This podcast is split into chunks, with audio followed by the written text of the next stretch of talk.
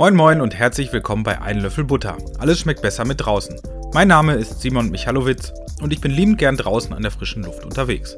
In meinem Leben dreht sich alles rund ums Draußensein und die Wanderlust. Ich blicke hier auf ein Handy, prall gefüllt mit Telefonnummern, Kontakten und E-Mail-Adressen von zahlreichen coolen und spannenden Leuten, die sich alle vor allem mit dem Draußensein beschäftigen.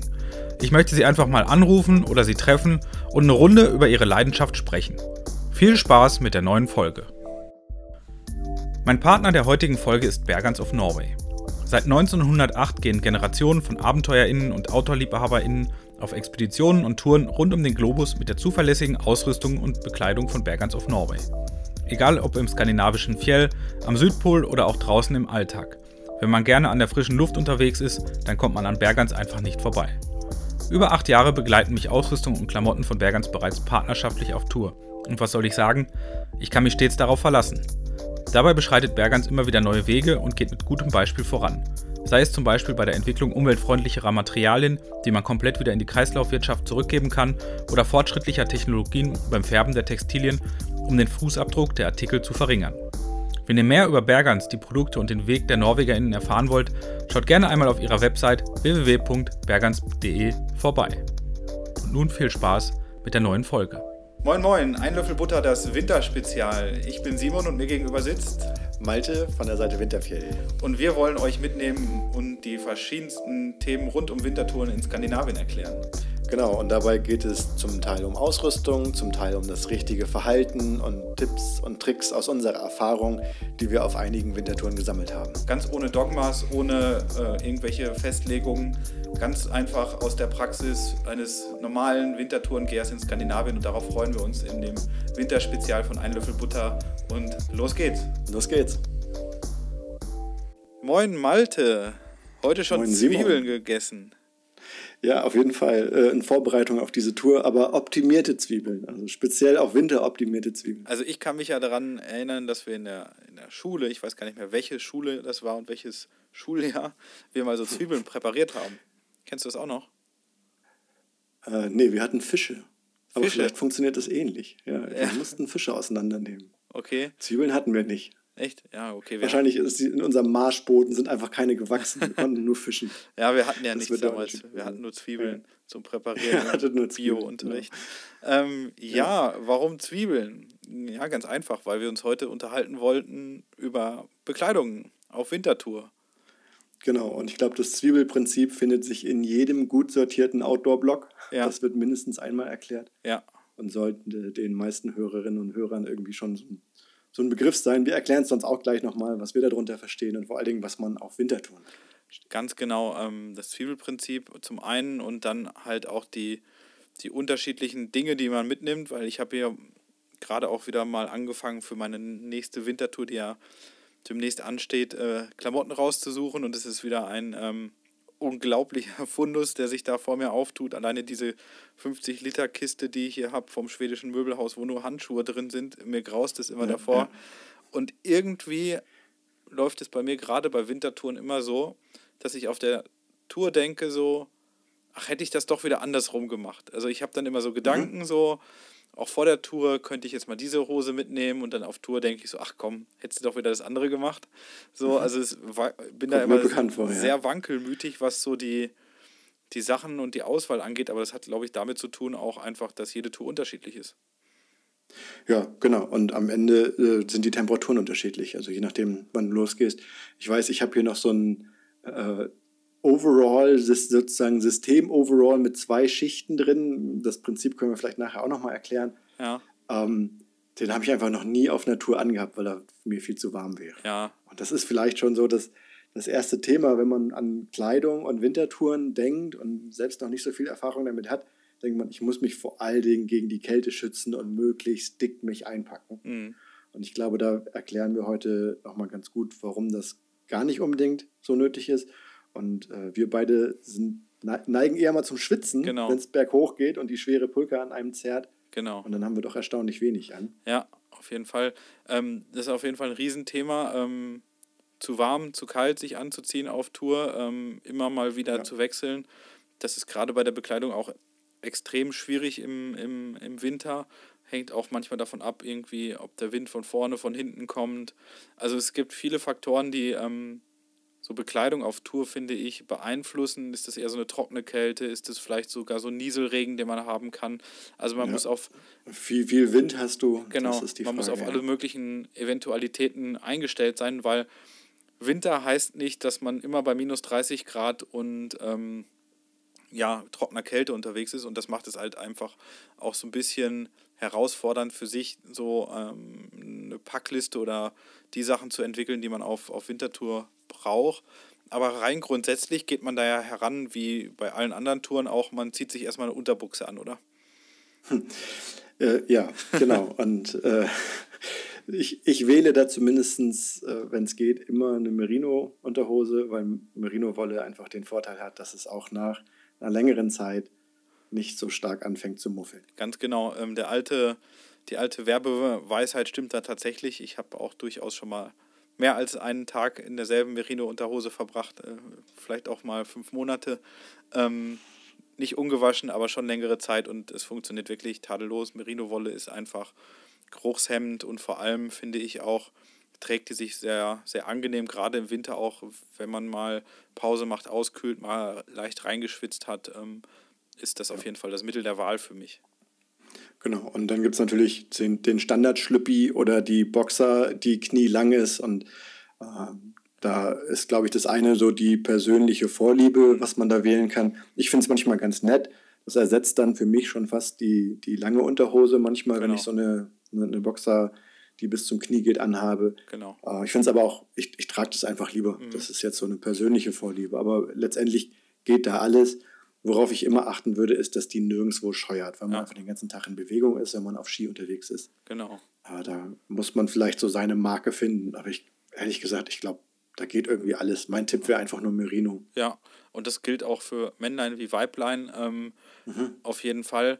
Ähm, Gerade wenn es sehr kalt ist, ist so eine etwas längere Unterhose, die vielleicht wirklich bis zum Knie geht und dann vielleicht auch mit Kombination äh, Kniestrümpfen wirklich eine gute Variante, um, wir hatten es ja schon angerissen, auch so eine, so eine Wärmeregulation gut hinzubekommen. Ähm, was ich mal erlebt habe, da waren wir wirklich lange im Sarek unterwegs auf Wintertour und das waren teilweise wirklich minus 30 Grad nicht immer, aber schon sehr oft. Und da hat man mitunter so Kälteexzeme bekommen. Kennst du das? Das sieht so aus, als würde man sich auf der Innenseite der Oberschenkel ähm, einen Wolf laufen. Das kenne ich. Ja, das kennst du. Als durch Kälte verursacht, glaube ich, habe ich das noch nicht gehabt. Und das ist echt unangenehm. Man denkt, man hat sich einen Wolf gelaufen, aber es ist so eine Reaktion des Körpers auf Kälte. Das hatten okay. damals auch die, ich hoffe, ich verrate jetzt nicht so viel, aber einige von den ähm, TeilnehmerInnen, die dabei waren, ähm, weil klar, als Frau pullern auch bei minus 30 Grad, ähm, du kommst nicht drum herum. Ähm, nee, ich wollte gerade sagen, die harten Kerle beim Pullern sind auf jeden Fall die Frauen. Genau, und deswegen, auch da ist es wirklich praktisch, wenn man dann so etwas wärmere, also dass die Oberschenkel zumindest so grundsätzlich immer warm sind. Ja. Und ähm, ich habe es gerade schon angerissen, ich habe dann meistens so, wenn ich auf einen VBL, also ich kann es mal nicht aussprechen, Vapor Barrier Liner, also mit Mülltüte, eigentlich mit Mülltüte, mit, mit Gefrierbeutel in den Socken laufe, damit die Schuhe nicht frieren, ähm, habe ich dann meistens einen Linersocken und auch Kniestrümpfe an, die wirklich hochgehen. Wenn es mir dann mhm. zu warm wird, kann ich die auch einfach mal runterschieben. Runterschieben, ja. Dann sind die Waden, kann, kann ich auch über die Waden schwitzen. Und ja. ähm, das ist so das System, was so untenrum bei mir so meist am Start ist. Okay, und für die Ladies wäre es dann noch ein, so ein Bustier Sport BH Genau. Wahrscheinlich auch Merino-Wolle eine gute Möglichkeit oder ja. zumindest ein Mischgewebe mit Merino-Wolle, wenn genau. das ein bisschen äh, stützend wirken soll. Ja.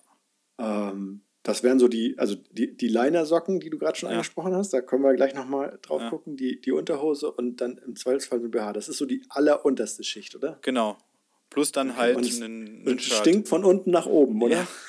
Das ist, äh, äh, können wir nachher aber eine kleine, also wenn du schon mal wirklich im Whiteout unterwegs warst und es hat gestürmt und du hast so eine Hardshell-Hose an und äh, du hast so eine Hardshell-Jacke an und ja. irgendwann äh, setzen so nach zwei Wochen Wintertour vielleicht auch mal aufgrund der komischen äh, Sachen, die man da so isst, eine komische Verdauung an und man muss dann vielleicht eventuell etwas pupsen, dann kann man sich immer mal ausrechnen, wo der Pups wieder rauskommt.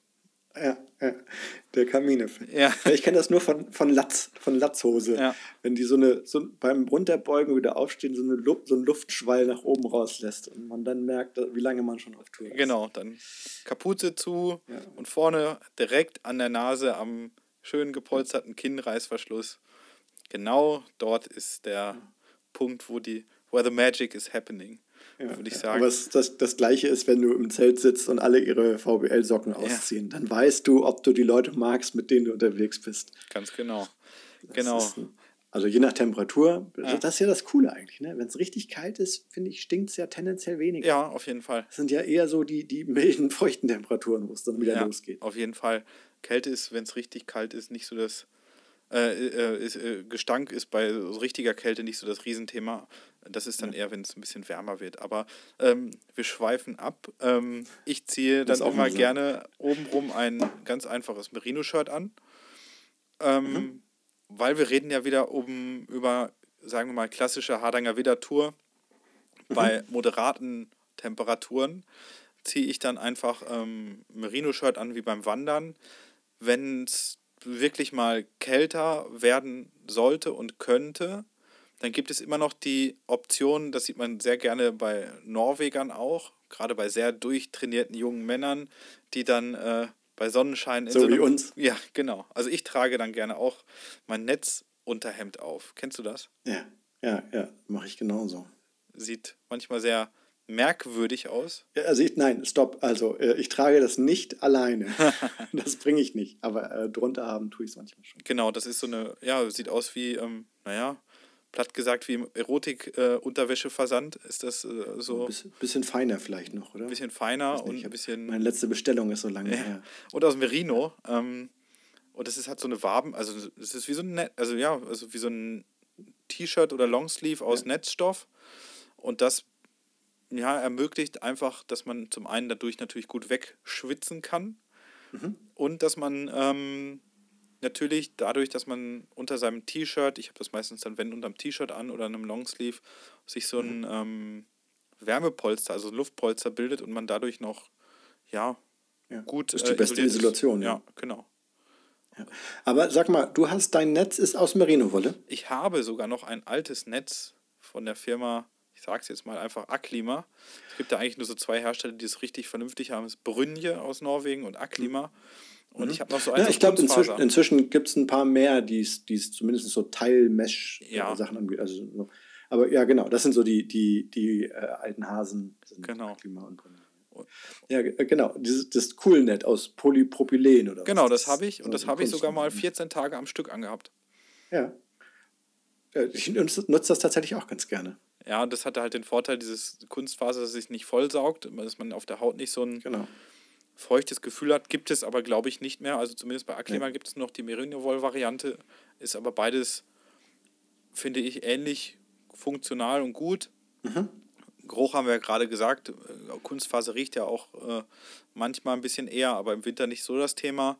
Und äh, wenn man sich sowas zulegt, würde ich auch immer gucken, dass man so eine Variante nimmt, Longsleeve mit einem hohen Kragen. Also es gibt ja auch so als ja. Rundhals Longsleeve-Variante. Da musst, musst du auf jeden Fall auf der zweiten Schicht dann den Kragen haben. Genau. Und das führt mich zu dem Thema Oberbekleidung, egal ob ich jetzt ein Aklima oder so ein Netzhemd anhabe oder äh, ein T-Shirt.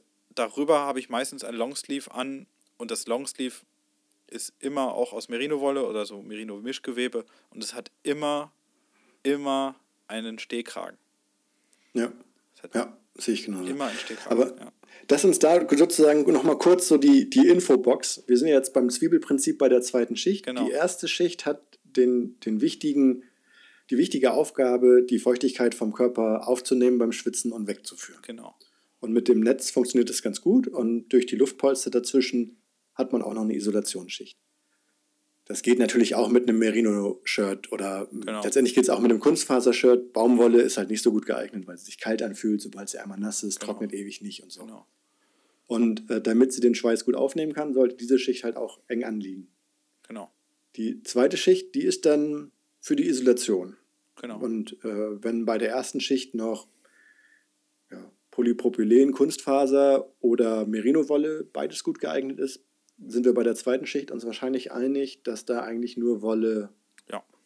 wirklich gut geeignet. Am Eigentlich geht auch Vlies. Ich versuche ja. Vlies immer so ein bisschen zu vermeiden wegen Mikroplastik und so weiter. Ja, Ähm, das und stimmt. finde, da Wolle einfach hat, hat diese Vorteile, riecht nicht, äh, ist auch, wenn es leicht doch mal Mhm. angeschwitzt ist, fühlt sich immer noch warm an und so. klar. Man könnte natürlich gut zum Power Stretch benutzen. Ne? So Power Stretch hat ja die Fähigkeit, dass es so Feuchtigkeit sehr schnell vom Körper wegleitet und dann so großflächig verteilt im Gewebe, dass es schnell auch abtrocknet.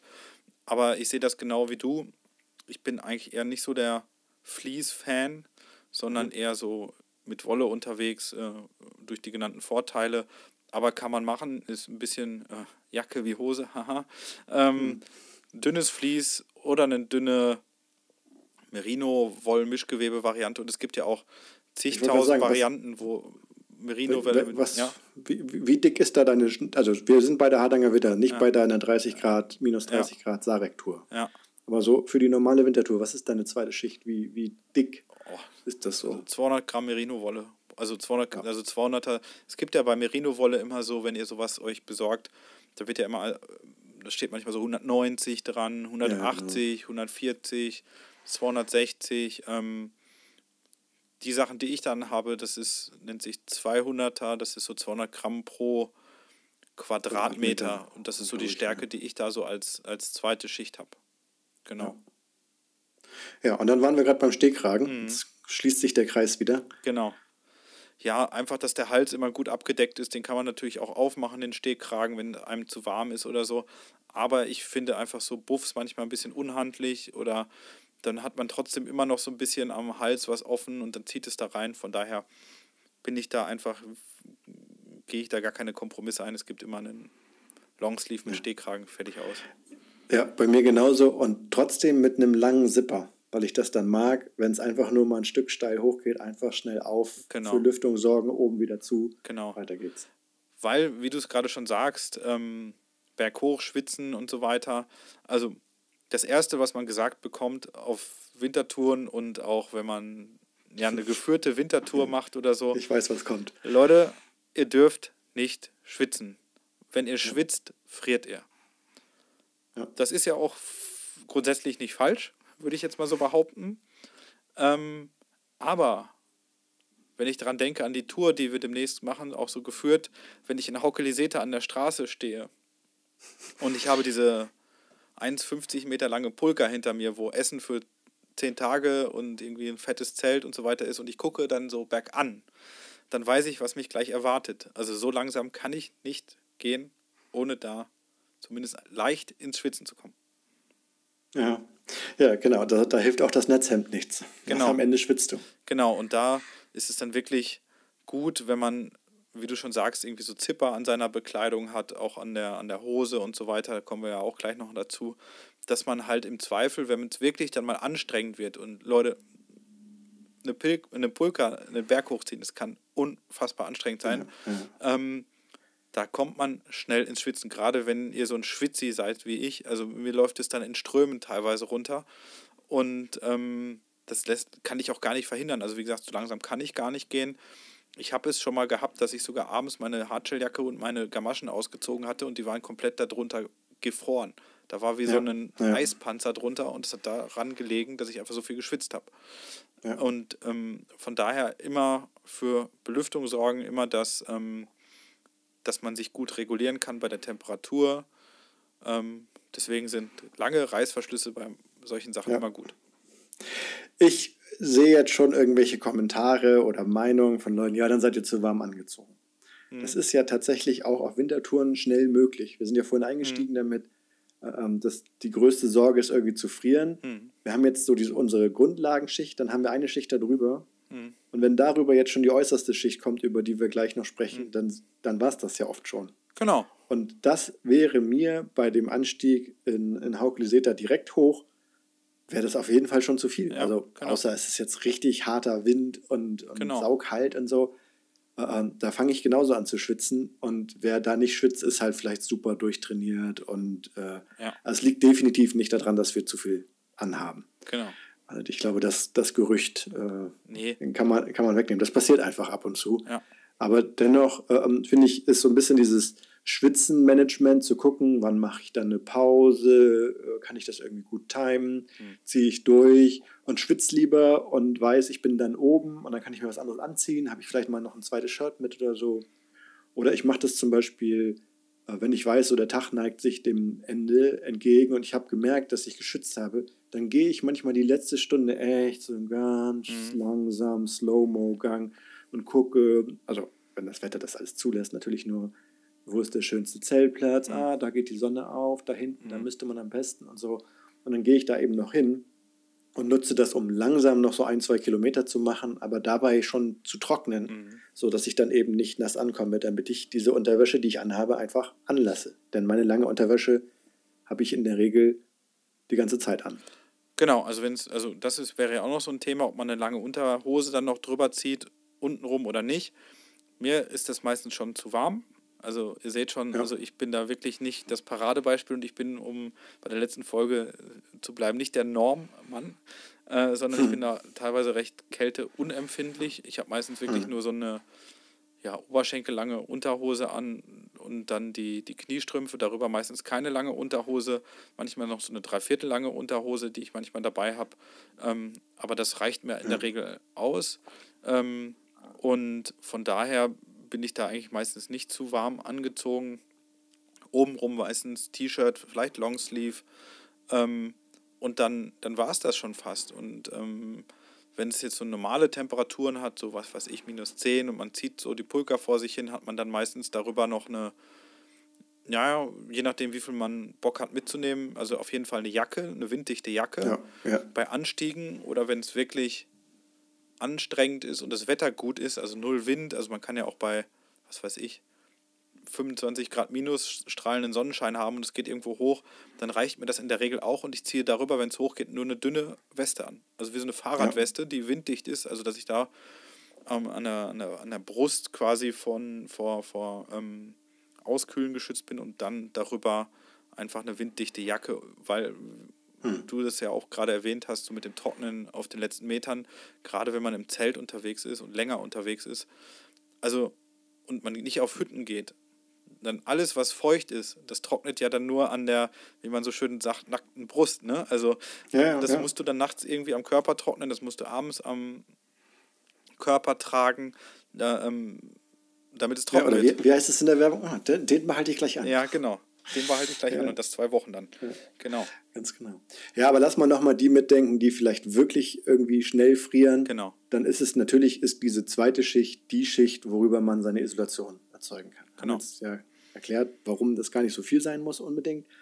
Aber natürlich kann man da auch eine 400er Merino-Wolljacke anziehen, wenn man mhm. zum Frieren neigt. Oder eine Weste äh, oben auch. über, genau, noch eine Weste dazu. Genau, stimmt auch aus. 400er Weste oder sowas?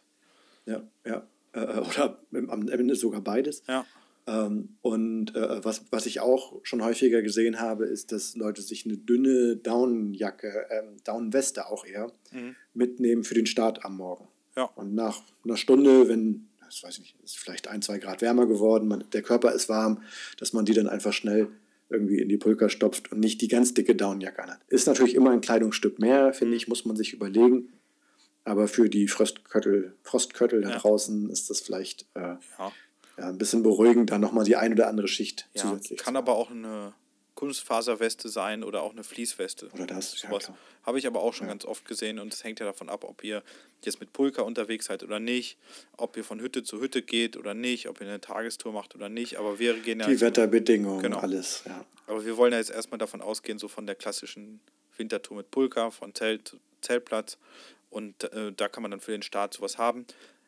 Gibt es aber auch manchmal, dass Leute eine richtig fette Down-Weste dabei haben, die sie zum Start über alles drüber ziehen, die man auch in der Pause dann über alles drüber zieht. Ja, genau, so meinte ich das auch. Ah, okay, du meinst Also tatsächlich, also okay.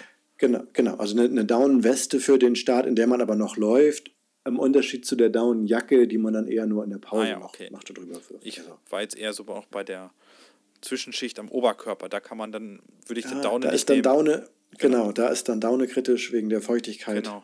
Die, die macht es dann nicht lange. Genau. Aber ja, Sachen zu kombinieren macht auf jeden Fall Sinn.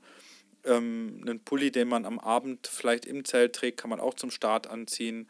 es gibt auch ganz viele Leute, gerade in Skandinavien, die auch eigentlich fast, also wenn es jetzt nicht super windig ist, immer einen Wollpullover obenrum anhaben. Auch so diese richtig großen, kräftigen Norweger Pullis. Ja, ja so Nansen-Style. Genau, kann man auch machen. Aber wenn es dann so windig wird, dann ist es in der Regel schon ganz praktisch, wenn man über der mittleren Schicht als äußere Schicht dann eine winddichte Geschichte dabei hat. Und da muss man dann wirklich gucken, möchte ich jetzt einfach nur eine winddichte, ja, kann eine Softshell-Jacke sein oder auch so ein Anorak, ist auch ganz be beliebt im Winter. Ja, bei, bei Softshell wirklich winddicht. Hm. Also da, also am, am, besten wirklich mit einer, mit einer Membran schon drin. Hm. Da habe ich nicht so gute Erfahrungen gemacht, dass das dann doch ganz schön zieht. Ja, genau. Oder eine Hardshelljacke, eine klassische Hardshelljacke. Genau. Wie viel, kommt drauf an, wie viel man mitnehmen möchte. Ich habe manchmal ganz gerne, weil ich ja so ein Schwitzi bin, für so Wind, äh, für Gegenwind, aber jetzt noch nicht so, naja, eigentlich für die meisten Fälle im Winter schon ausreichend so eine Mischgewebs- Anorak-Jacke, auch diese ganz klassischen Anoraks aus, früher war das mhm. Etherproof, ne? dieses ja, 60, oder, oder, 35 oder 65, 35er Baumwolle. Nee, das, das sind noch, ja, das sind noch mal, also äh, Etherproof ist tatsächlich eine, eine Baumwolle ohne Kunstfaseranteil, genauso wie dieses angelsächsische Wendteil. Ah ja, okay. Das ist nochmal so speziell dünn gewebter Faden. Also ich weiß das, weil ich mir selber so einen Anorak mhm.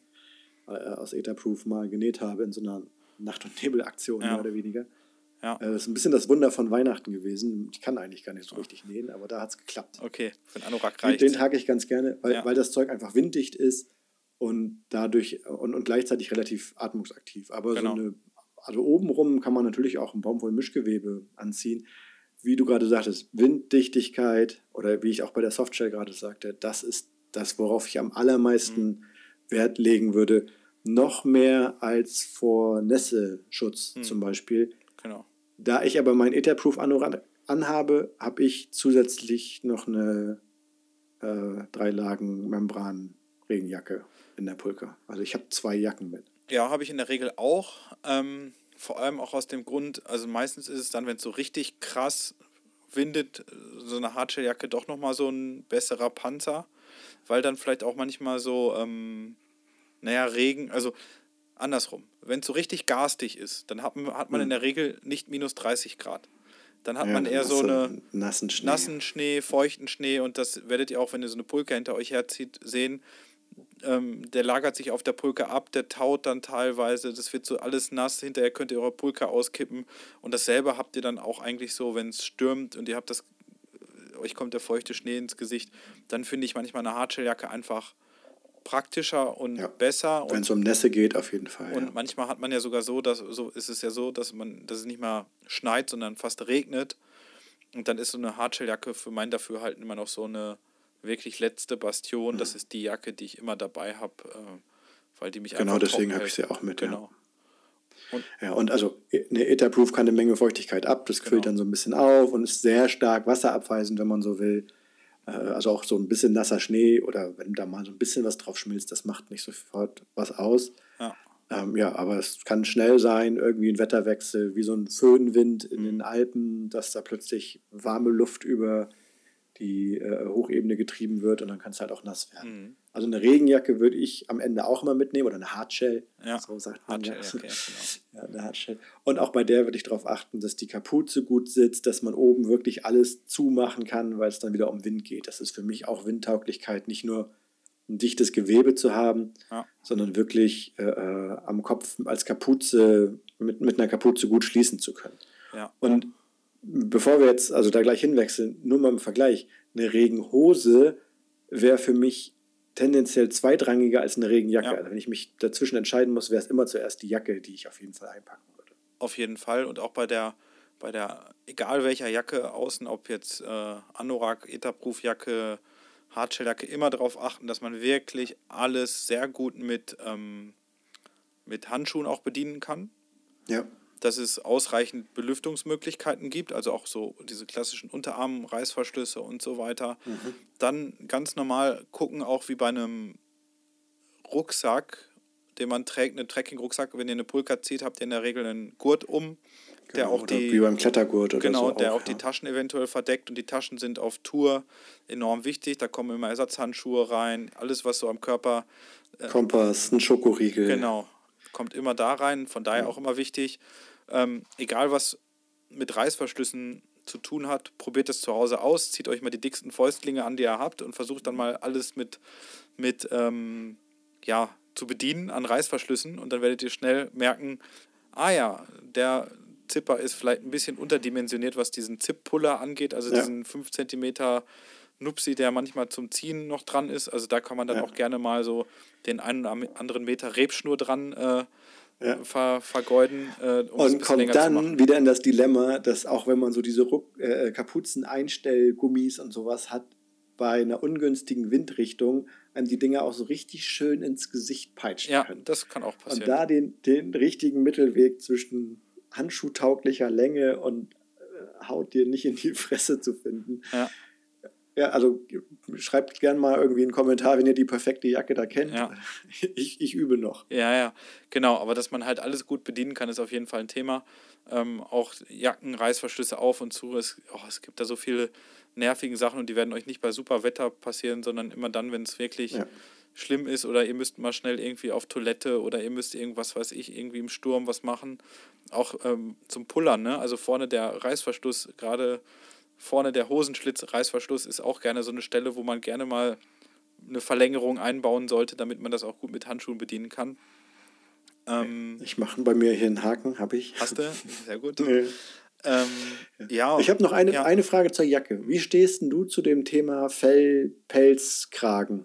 Habe ich mich gerade wieder Meinung mit, äh, mit beschäftigt, so ein bisschen, weil ich, das ist zum Beispiel auch so ein Thema, vor jeder Wintertour denke ich, oh geil, ich brauche so eine Jacke, wo so ein Fell dran ist. Sieht geil aus. Sieht vor allem geil aus auch und sieht so aus, als würde man wirklich hier wie Shackleton gerade aufbrechen äh, in die Antarktis. Ähm, aber ich habe das eigentlich fast noch nie so richtig vermisst. Vielleicht muss ich das mal ausprobieren.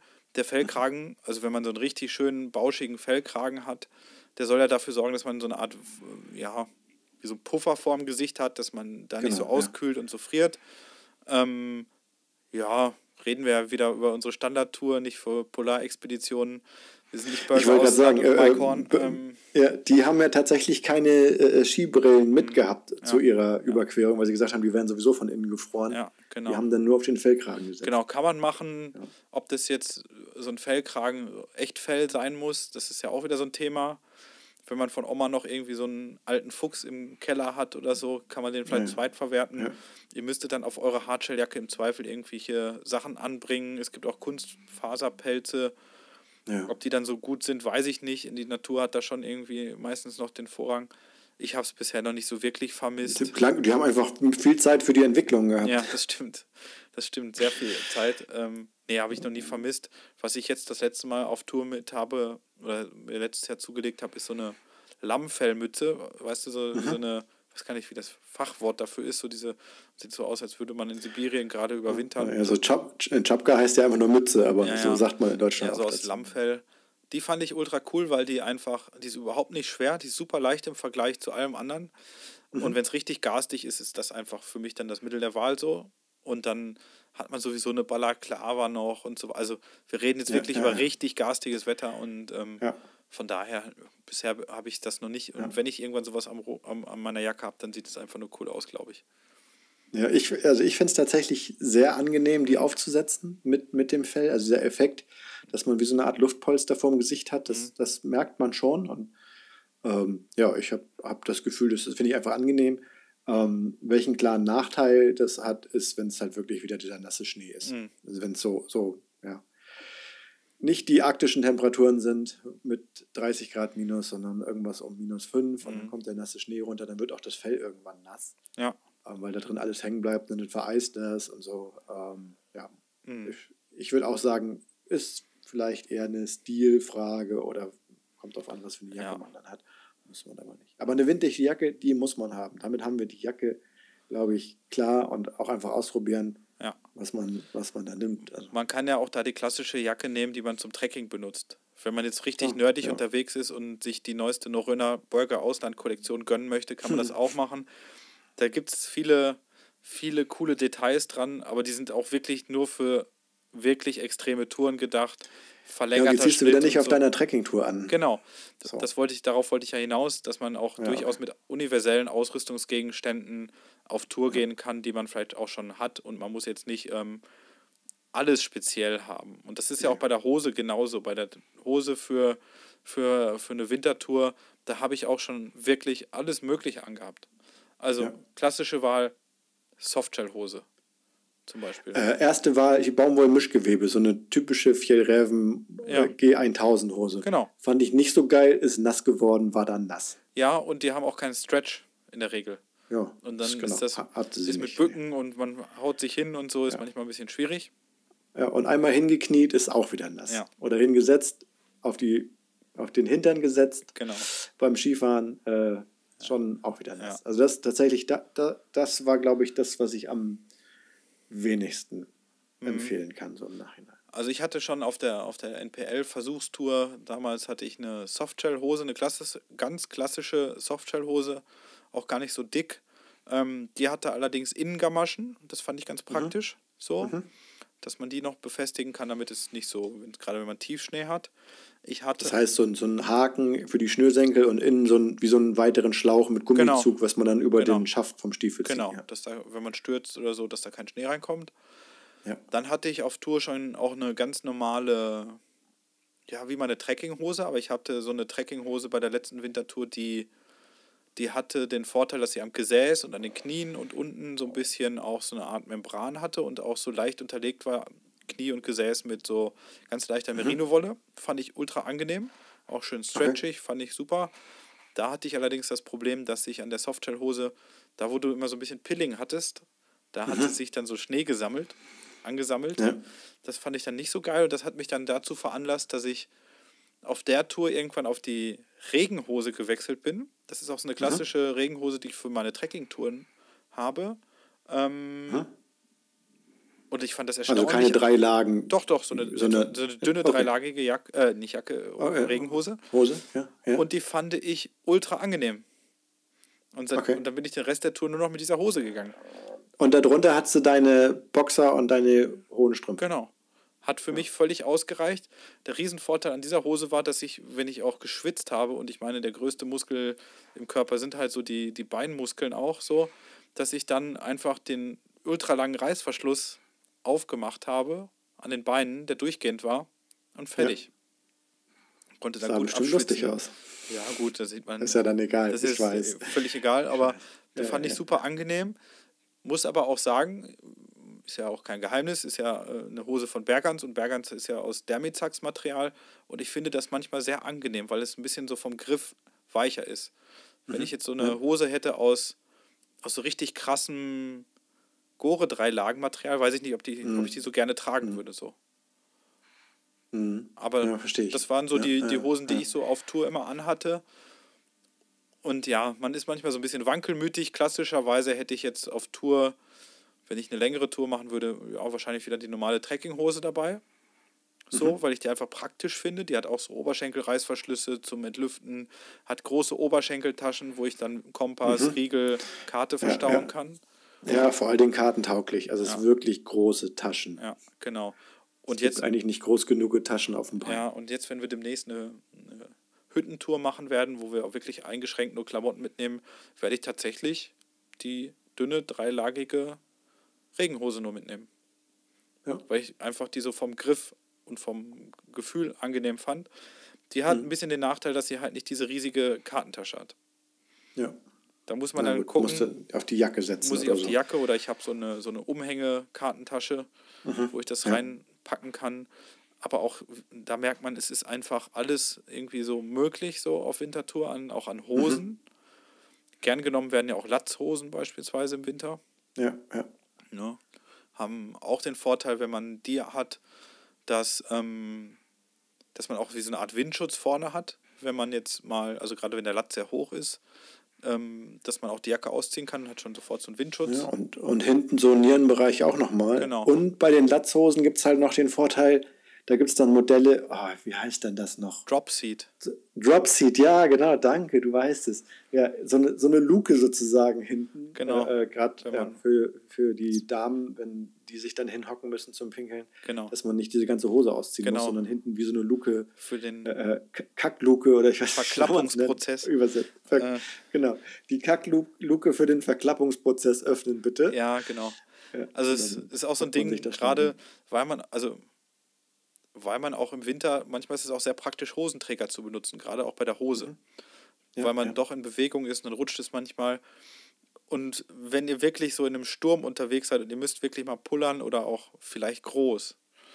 Ähm, und ihr müsst euch dann aus. Grü Grüße gehen raus. Jemand, der das hört, weiß, wer gemeint ist. Ja, ich habe das auch schon mal erlebt, äh, kann ich noch sagen, im Börgefjell hinter die Pulka und es war wirklich unangenehm, weil man zieht dann erstmal die Hardshell oder die Jacke aus, weil man, weil dann vielleicht die Hosenträger, die kriegt man ja nicht runter.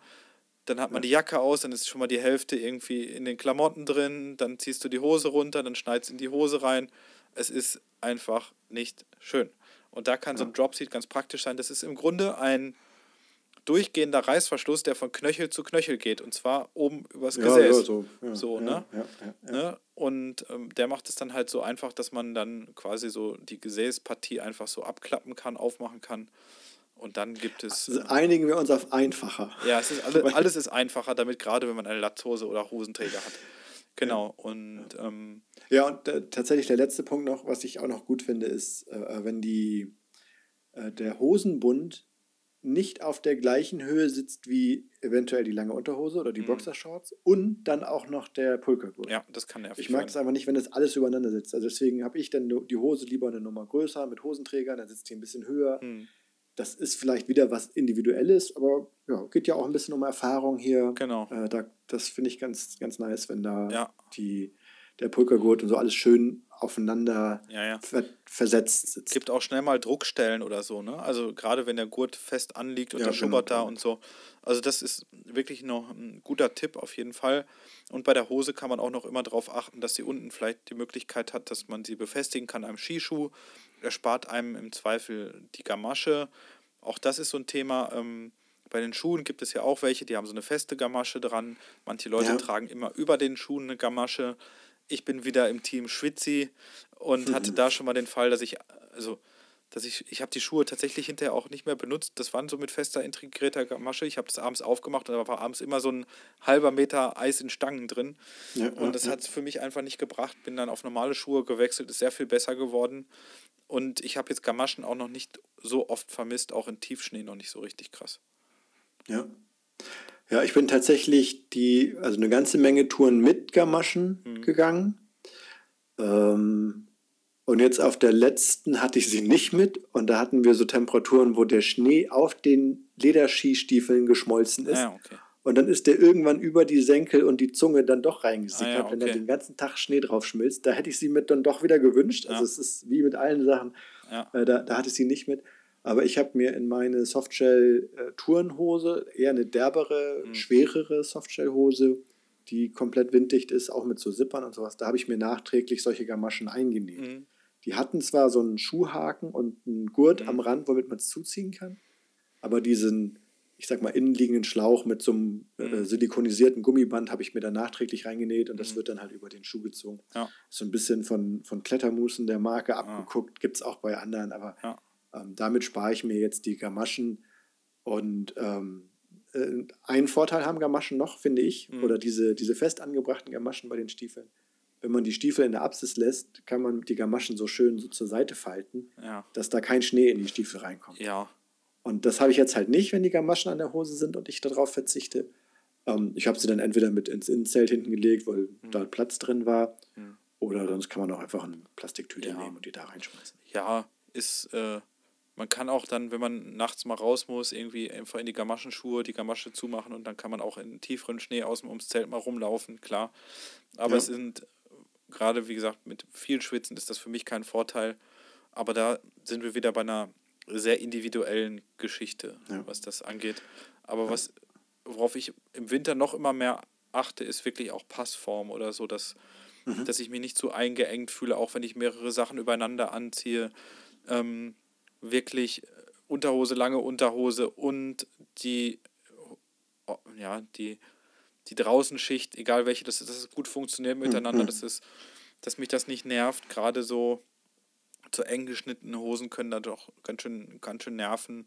Und ähm, dass man das vorher ausprobiert und dass man da irgendwie eine gute Kombi findet, auf jeden Fall ziemlich Ja, wichtig. Ähm, Und auch wirklich, dass die Hose lang genug ist, gerade bei integrierten Gamaschen, dass Mhm. man sich darin noch bewegen kann, dass die Ärmel lang genug sind, dass sie wirklich das Handgelenk noch mit abschließen. genau. Da gibt es ja manchmal so Tendenzen, dass, man, dass man eng und sportlich kauft, aber dann fehlen aber die entscheidenden zwei Zentimeter. Ja, genau. Vielleicht am Handgelenk. Genau. Und ansonsten, was man noch machen kann, wenn wir jetzt schon uns dem Äußeren so nähern, ähm, und man friert doll, da gibt es äh, so gefütterte Röcke, die man drüber ziehen kann.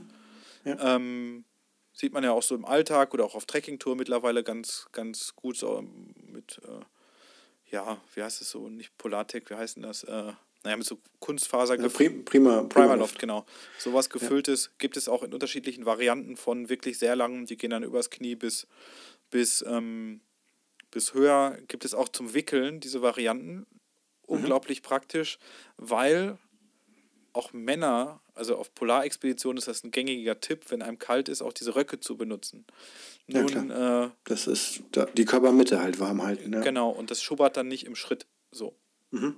Und deswegen sind auch solche Isolationsröcke eine gute Variante im Gegensatz zu diesen Dreiviertel-Skihosen, die, äh, Überhosen, die es manchmal so vom Skitouren gehen Ja, gibt. ja, ja, ja. Die finde ich manchmal ein bisschen nervig dann, wenn das so, gerade wenn man etwas Habe ich nie in. Bewegung an. Also ich habe sowas tatsächlich für, für abends mit so einer halbe Genau. äh, dünn, also ich glaube eigentlich vom, vom Fahrradfahren sogar. Mhm. Äh, ähm, so eine dünne, gefütterte Mhm. Hose.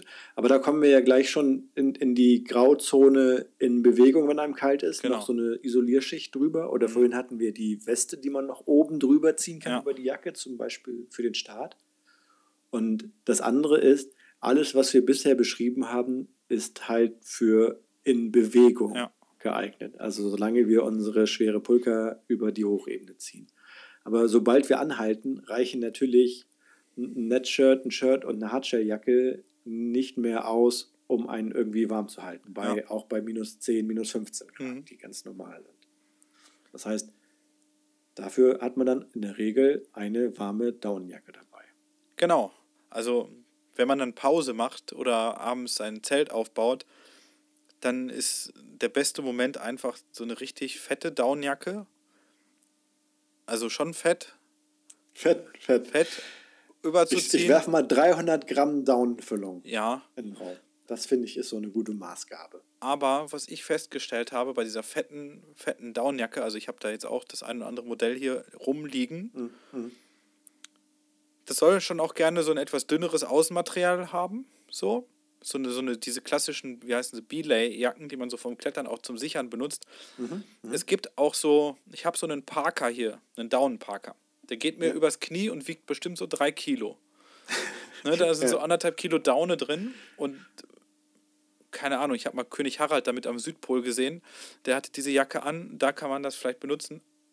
Die ist ultra warm Du hast die Jacke von König Harald? ja, genau, die, die gebrauchte, äh, reingepupste. Ähm, der hatte sowas mal an, aber, ähm, oder wenn man auf so einem Hundeschlitten hinten steht oder vorne liegt, dann machen diese Jacken total Sinn. Es war auf Tour das unpraktischste, was ich jemals an Jacke dabei hatte, weil die so lang und voluminös geschnitten war, dass abends im Zelt damit einfach gar keine Bewegung möglich Ja, war. Also ja. man kann eine Daunenjacke nehmen, auch eine richtig fette Daunenjacke, aber die sollte dann aber auch nicht zwei Kilo wiegen oder so, sondern da gibt es schon dieses so ähm, dieses Pertex Quantum Außenmaterial wie beim Schlafsack halt so. Das hält schon viel aus ja. und dann hat man eine leichte Daunenjacke, die wiegt dann irgendwie was weiß ich 600 Gramm, 700 Gramm je nach Ja, Größe ja, und so Genau. und hat dann so richtig fette Kammern, die auch gut gefüllt sind mit hochwertiger Daune und die halten super warm. Und eine Kapuze. Kapuze, genau.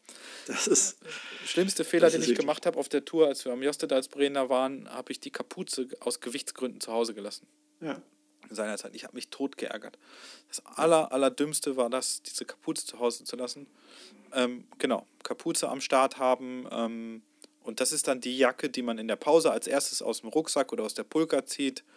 Oder aus seinem Arctic Bedding auf der Pulka zieht, um, Um ah, ich sehe, du, du findest dich so langsam damit ab. Nein, ich wollte einfach nur eine Spitze setzen in Richtung Arctic ja. Bedding.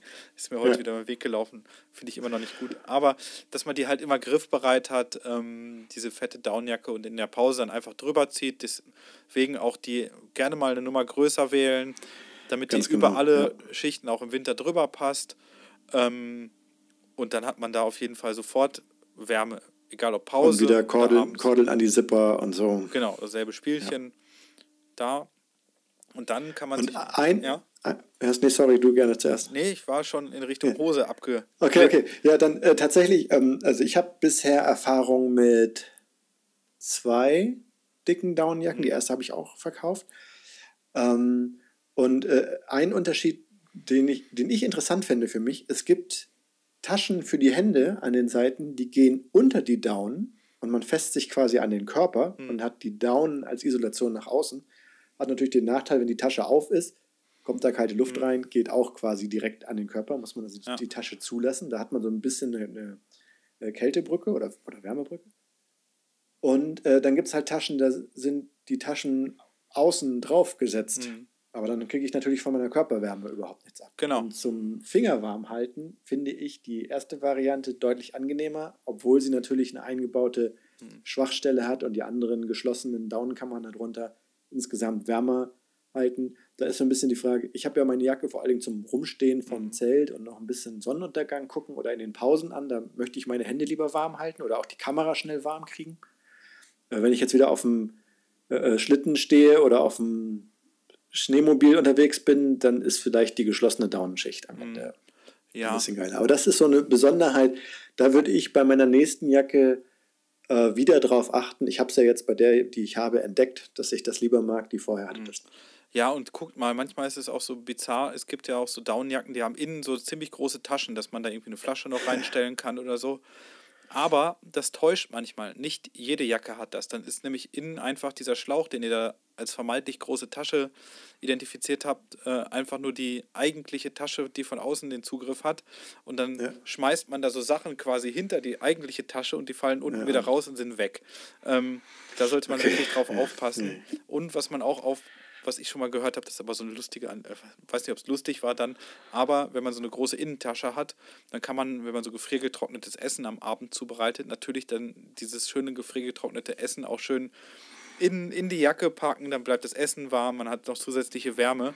Aber ich habe das mal gehört von einem Finn, der zum Südpol gegangen ist, der ist dann so auf seiner Pulka, weil er so kaputt war, eingepennt.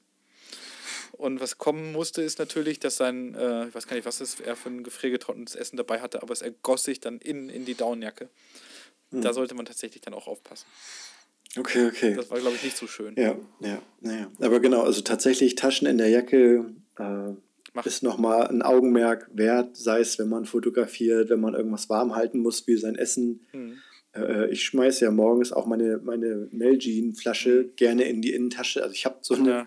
Thermosflaschentasche ja. sozusagen in der, in der Jacke, schmeiße die da gerne rein und das dann oben in die Pulker, weil ich da keine zusätzliche Isolation habe. Und die trinke ich dann zuerst und die Thermosflasche ja. packe ich dann nachmittags aus. Ja. Und so ist halt der eine Liter, wenn der morgens abgefüllt ist, ziemlich lange warm. Und mhm hält mich noch ein bisschen warm und so. Genau.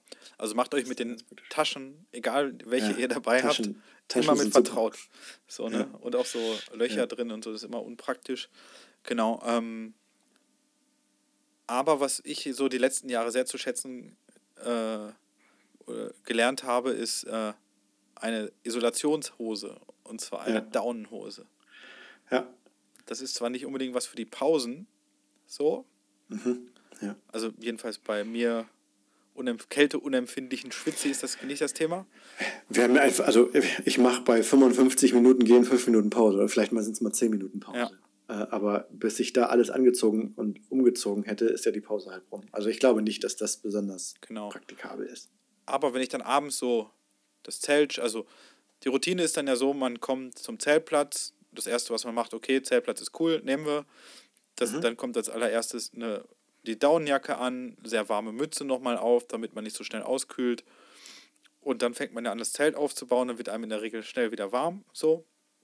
Und mhm. wenn man dann so das, das Camp steht, man hat die Pulka ausgeräumt, die, man hat sein Arctic-Bedding von der Pulka in, ins Zelt gezerrt oder was auch immer.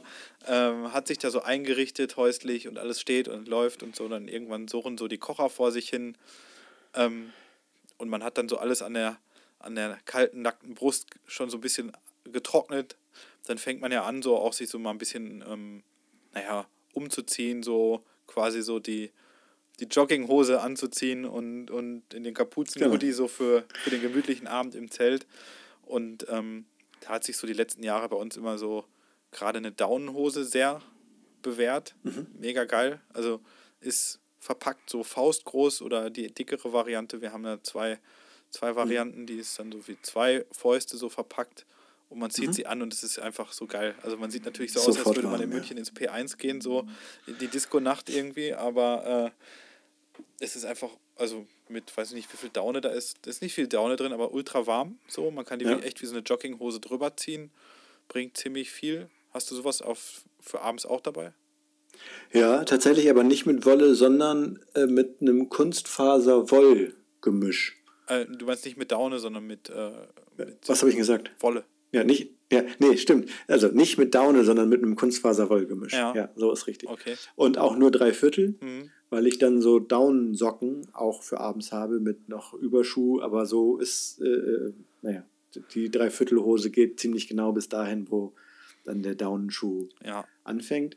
Und ähm, ja, was, was ich daran mag, ist auf jeden Fall, dass man sich viel flexibler damit bewegen kann als mit der Turnhose. Gerade wenn man dann wieder ins Zelt reinkriecht und so hin ja. und her und hm. Vielleicht ist nicht immer, dass man sich so eine Grube in der Apsis, äh, haben wir ja, ja, bei der Folge auch äh, detailliert dazu gesprochen, dass man sich sowas ausheben kann. Und wenn alles so ein bisschen beengter ist, dann finde ich, ist man dadurch damit deutlich flexibler. Oder auch wenn man sich dann nur mal kurz in den Schlafsack reinlegt, mhm. vorm Kochen noch oder so, ja.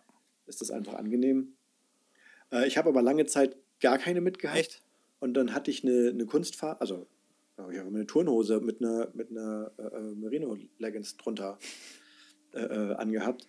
Und das hat auch funktioniert. Ähm, und ich habe hier auch irgendwo noch eine wirklich dicker gefütterte Kunstfaserhose. Ich glaube, die hatte ich einmal mit, dann aber nicht an, mhm. weil es einfach dann nicht kalt genug war. Und jetzt, letzte Tour, minus 22 Grad morgens im Zelt, hatte ich meine Turnhose über der Boxershorts und darüber diese Rad mhm. ISO-Hose, die nur bis zu, wirklich über den Oberschenkel geht. Ah, okay. Und das hat vollkommen ausgereicht. Krass. Und ja, also ich bin da wirklich mittlerweile großer Fan, ja. weil dann sitzt man einfach da ja, wirklich ja. in vielleicht langer Unterhose und Boxershorts und hat dann diese dünne Daunenhose drüber. Mega geil so, aber klar, es gibt verschiedene ich Varianten. Ich finde das noch viel geiler, wenn du in eine kalte Hütte kommst. Dann finde ich das sogar noch ein bisschen cooler, diese dünne Das stimmt. Das ist Im Zelt finde ich, ich irgendwie bin ich schon eingestellt, es ist kalt. Aber wenn ich in so eine Hütte komme ja. und habe meine dicken Sachen an, ja. denke ich, also mein Kopf sagt dann, hä, nee, du bist ja jetzt drin. Es ja. muss doch hier langsam warm werden. Dauert aber einen halben Tag, wenn die gut ausgekühlt war. Ja, ja. Nee, das stimmt. Das ist auch eine, eine, eine, eine gute Variante.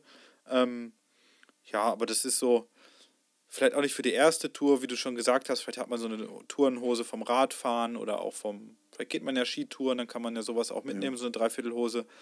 Es gibt sogar. Sonst, sonst müssen die Beine halt in Schlafsack. In also Schlafsack. für die erste Tour, finde ich, muss das nicht sein. Ja, es gibt auch von, ich glaube, von Woolpower diese 400er ähm, lange mhm. Unterhose, die echt wie so eine Jogginghose ist aus diesem Merino-Mischgewebe, ja, ja. äh, ultra warm. Ähm, kann man vielleicht auch machen. Ähm, ja, gibt es verschiedenste Sachen. Ich muss da auch immer wieder an unsere Sarek-Tour denken, wo die Gruppe so, ähm, so heterogen war und da hatte auch jeder alle möglichen Sachen an, von fetter Downhose ja, ja. über Kunstfaserhose, über gar nichts und es hat einfach. Die bis zur C&A Skihose oder so. Genau, und es hat eigentlich immer so alles funktioniert. Es ist natürlich einfach angenehmer und cooler und natürlich, wenn man sich mit dem Thema Wintertour und Gear beschäftigt, ist natürlich so eine geile Downhose schon eine, eine, eine coole Variante. Aber was ich dann ja. immer noch dabei habe abends, hat sich so ein bisschen eingebürgert, vielleicht bin ich da auch zu, zu geinfluenced von Skandinaviern, ist einfach ein Wollpullover. Ein schöner, ja, ja. schöner, auch kräftigerer Wollpullover, den ich dann noch anhabe. Ja. Aber das ist, der ist meistens schon so warm, dass ich dann irgendwann so die Daunenjacke auch ausziehe. Ja, ja klar, im Zelt ist das. Ja. Und ja, ist mir zu schwer. Ja, kann ich verstehen. Aber das ist dann. Ich habe dann die, das 400er Woolpower, die, die Jacke und die Weste eher als Kombi oder so, beides ja, mit, wenn ich weiß, aber so es ist es vergleichbar, der Pulli, den ich da habe. Ja. Also das ist jetzt nicht der, der super krasse, aber so ein, so ein Wollpullover am Abend. Meistens reicht das dann auch schon irgendwann, wenn das Zelt sich so ein bisschen aufgeheizt hat, so auf minus 5 Grad oder so. Äh, Ja, und man was Warmes im Bauch hat und so. Genau. Das macht ja dann oft den Unterschied. Genau, aber so, so ein Ja, also Pullover. kann ich, kann ich total verstehen. Ja, finde ich dann schon noch ganz praktisch. Ist auch manchmal so ein bisschen so vom, von der Bewegungsfreiheit angenehmer, so ein Pulli als eine Downjacke beispielsweise. ja, oder wenn du am Kocher rumwerkelst, Genau. da brennt dir halt nichts ab. Ja, Wolle, Wolle brennt nicht so schnell weiter wie äh, die große Kammer äh, der Downjacke. Ja. Auf jeden Fall. Und ähm, nee, das ist so noch so das, das Gimmick, was ich oben drauf habe, on top. Was, ja, aber das ist auch ein bisschen so nach Ja. Wohlbefinden, nach Tour, wo geht's hin, was mache ich, kann man so ein bisschen wählen und äh, das ist so die Variante für die, ähm, für die Bekleidung. Also Das heißt, wenn ich so, wenn ich so zurückblicke auf unsere letzten Folgen, dann ging es oft um irgendwelche Spezialanschaffungen oder so, die man vielleicht braucht. Ich habe den Eindruck, bei Bekleidung, außer die dicke Downjacke, die man vielleicht nicht zu Hause hat, kommt man meistens mit einer normalen Trekking-Ausrüstung schon relativ weit. Ja, na gut, also wenn du jetzt im skandinavischen Herbst unterwegs bin, bist, nehme ich mittlerweile auch immer gerne genau dieselbe Downjacke fast mit, die, äh, also wenn ich so Mitte September in Norwegen unterwegs bin, ist das manchmal sogar fast dieselbe Downjacke, die ich auf Ja. Wintertour mitnehme. Also da gibt es schon eine hohe Schnittmenge an, an, an, an, an Sachen, die, die ähnlich oder gleich sind. Und da gebe ich dir vollkommen recht. Bei der Bekleidung kann man wahrscheinlich das meiste ganzjährig irgendwie für andere Touren auch benutzen. Ja. Da muss man jetzt keine Spezialsachen irgendwie in Auftrag geben oder so. Da ist dann eher so die Variante, ich achte darauf, dass es alles gut handelbar ist, dass ich das gut kombinieren kann, dass ich genug Taschen habe, dass mich da irgendwie nichts nervt, dass ich da irgendwie Wärme ableiten kann, um Ja, nicht ja. zu doll zu schwitzen im Winter. Und dann, dann ist es, glaube ich, relativ ähm, gut abgefrühstückt, das, ähm, das Thema normale Bekleidung. Was wir halt dann noch nicht haben, sind Handschuhe, Mütze und die Socken. Auf die Socken sind wir bei den Stiefeln ein bisschen eingegangen. Ne? Also Liner-Socke, VBL-Socke und dann eine dicke Socke. Genau. Aber Hände und Kopf, Fangen wir noch mal vielleicht, ähm, ich würde noch mal kurz zumindest anreißen, was ich am Abend im Camp als Schuhkombination anhabe, um nicht zu frieren.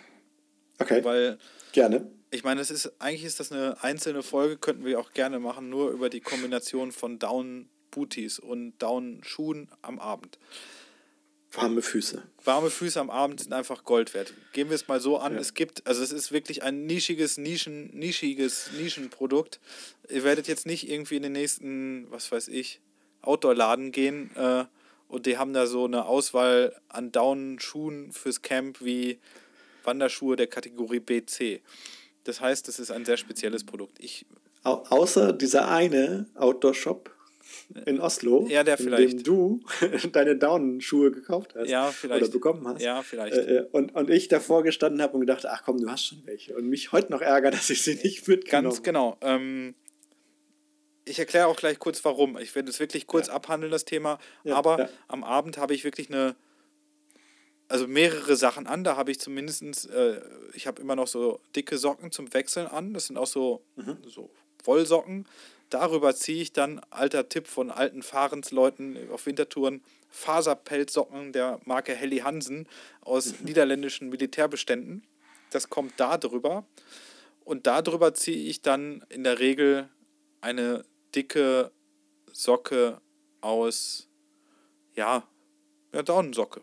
Und zwar das dickste der dicken Sachen, die ich jemals finden konnte. Und da habe ich wirklich schon viel ausprobiert. Es gibt, äh, und darüber kommt dann so ein Schuh der Marke Expat.